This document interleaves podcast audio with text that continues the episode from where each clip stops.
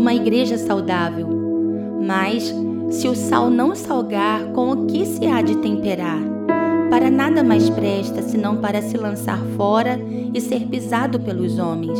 Mateus 5,13 Muitas vezes olhamos para trás e percebemos o quão frio estávamos em relação à pessoa do Espírito Santo.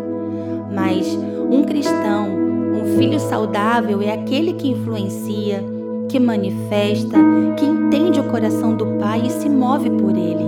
Estar na casa do Pai e não conseguir falar daquele que você ama é estar doente e não perceber que se está confortável na religião Falamos tanto de religiosidade, focando costumes ou formas de agir, mas ser religioso é ser parte de uma igreja, permanecer confortável e não sentir o coração queimar pelo mesmo propósito da cruz.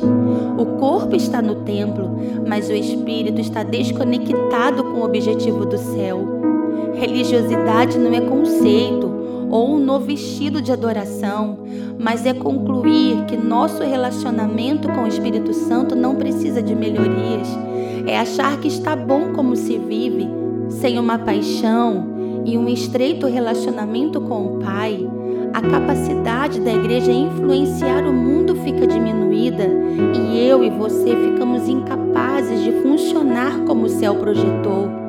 O propósito principal é trazer luz e influenciar aonde nos movemos. Quando reduzimos nossa capacidade de refletir luz, diminuímos também nossa capacidade de moldar as nações. O Espírito Santo é uma pessoa irresistível. Ele é único, é companheiro, é fantástico.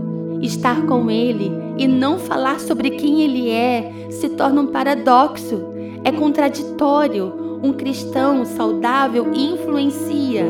Viver a intimidade com o Espírito Santo é ser como a luz em sua intensidade e manifestar a criação, o propósito principal da cruz. Uma igreja saudável não é aquela que enche os templos, mas é aquela que transforma ambientes e semeia a vida no Espírito.